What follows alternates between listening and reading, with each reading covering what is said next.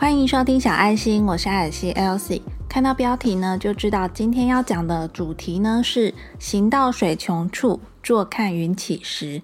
节目一开始呢，会跟你分享没有钱却快乐，这是一个什么样的感觉呢？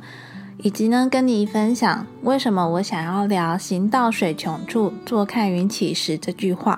再来呢，会跟你分享在自己的生活中怎么样由减少到逐渐增加。最后呢，会跟你分享什么是超然物外的态度。首先跟你聊没有钱却快乐是什么样的感觉。这里呢，我想要分享一个小故事。我记得呢，当我还年轻的时候吧，我曾经呢在电视上看到一个采访。那这个采访呢是采访号角响起，就是耗子跟阿翔。号角响起呢是从电视笑话冠军出道的。那在他们出道以前呢？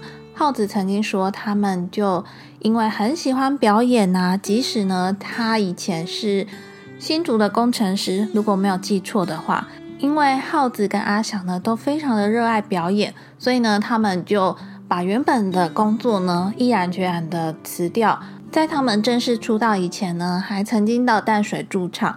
耗子说呢，那时候他们驻唱的时候，一个月只有四千块的收入，可是呢，耗子在之后的采访回忆起那一段的时候，他却觉得那时候的他呢，虽然很穷，但是现在回想起来呢，却是一段很快乐的时光。因为那段时光里面，他可以做着他很喜欢的事情，那就是表演。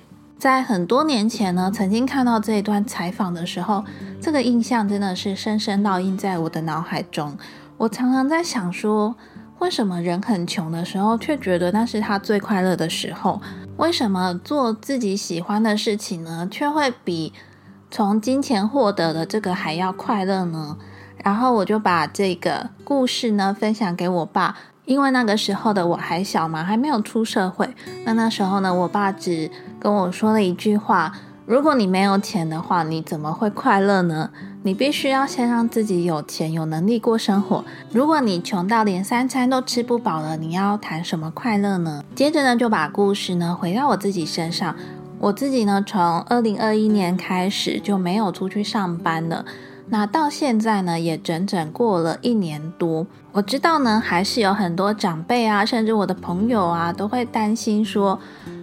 突然从双薪家庭呢，变成只有先生有在上班有薪水，那这样子的家庭生活会不会财务结构不稳定啊？然后可能日子就过得不太好。但是从我现在回想这一年，这个感觉呢，不是只有我有，我先生也是这种感觉。那就是我们虽然看起来呢，家庭总收入是减少了，可是呢，我们的家庭生活却变得。比之前还要更快乐。年初的时候啊，我跟很多以前的同学朋友聚会的时候啊，在聊到这一题的时候，我也总是跟他们说，这一年呢，虽然我都没有收入当个全职妈妈，但是呢，我的心灵却感到非常的丰盛，而且呢，心灵感到非常的富足，也非常的快乐。这种呢，突然没有了工作，失去了收入。就好像呢是行到水穷处的这种感觉。行到水穷处，坐看云起时呢，是唐代诗人王维他在《终南别业》里面的两句话。那这两句话我其实觉得非常的有意思，而且呢，这句话也可以暗喻人生中遇到的种种情境。水呢总有穷处的时候，这时候人应该如何自处呢？表面上看起来呢，水是已经穷尽了，看起来已经没有水了，但其实只是换了一种形态。有路可走便走，走到尽头了，那就坐下来看云，顺应自然。云呢是水汽的聚集，等到时机到的时候呢，这些云聚集起来呢，自然会变成雨落下来。当雨落下来的时候呢，又会再度有水。所以呢，当你觉得你的人生呢，就像是行到水穷处的时候，首先呢，你必须要学会顺应自然；再来呢，就是可以坐下来看云，这种自然悠闲的人生境界。那最后呢，才是坦然面对人生绝境的超脱境界。坐看云起时的这种境界呢，对我来说就好像是你的生活由慢慢的减少。到慢慢的增加。减少的是什么呢？减少的是你表面上看到的这些水没了，但是逐渐增加的是云又会开始慢慢的聚集，那水汽呢也会慢慢的聚集。当云呢汇集成雨水落下来的时候呢，自然水就会再度出现。那为什么我说这个是一个由逐渐减少到逐渐增加的过程呢？因为在我没有收入的这一年里面呢。其实我们的生活呢，就是再度调整到比较简朴的生活。这个简朴也不是说要过得多困难，而是呢，去找到自己以前呢曾经想买就买啊，想吃就吃啊这种，可能会觉得因为你自己有收入，所以呢要对自己好一点啊。可是呢，你却没有去思考过。这些东西呢，是不是家里真的需要的？是不是自己真的很想要的？这段时间里面呢，练习学习处理金钱的一些课题。有一句话说呢，透过体验匮乏，你学会你值得拥有丰盛。在这段时间里面呢，你会发现，其实你不需要拥有很多，你自然也能够拥有快乐。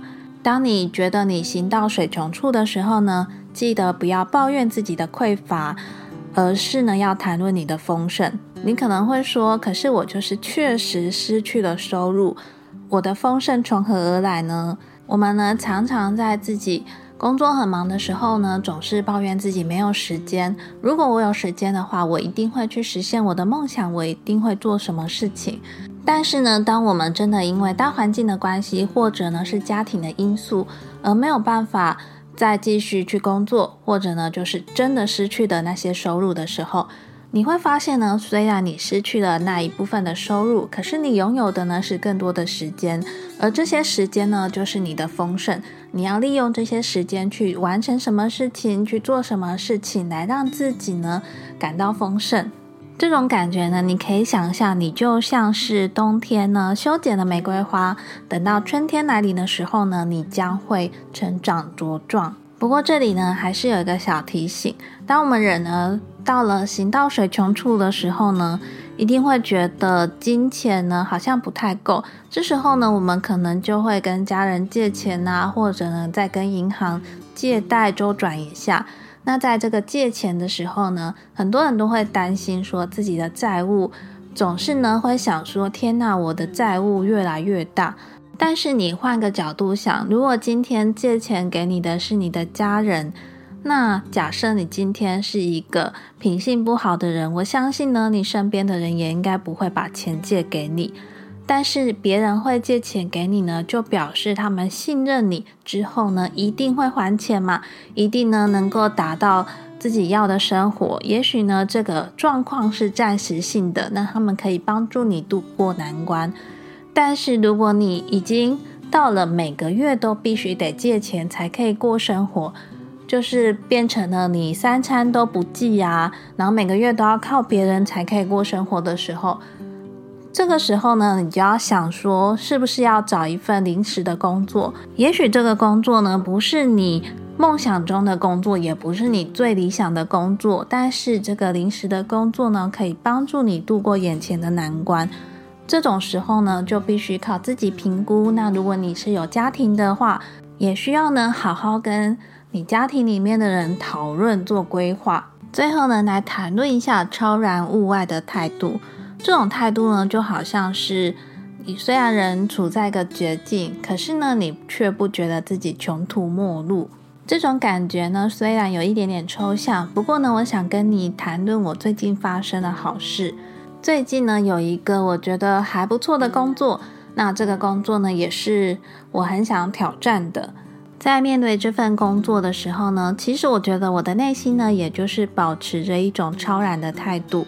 因为我自己的现况呢，是一年多已经没有收入了嘛，所以呢，对我来说，任何机会的出现呢，都只会是往上加分，也没有什么分数可以再扣了。如果呢，单纯就金钱收入这一项来说的话，我目前呢就是在底部，那任何的机会出现在我面前呢，对我来说就只是往上加上去啊。如果呢，真的有不合适的工作机会，那也就不要勉强，因为我也不可能会再更低了吧。我都是保持着这种态度来面对所有来到面前的机会，也因为呢，保持着这种想法，所以呢，在面对这个机会的时候呢，我想的是，我能够在这个工作上发挥我自己想要的吗？这个工作呢，是不是我真心喜欢做的事情？以及呢，在面试的过程中啊，我也会去想说，这个公司的价值观呢，跟我是不是符合？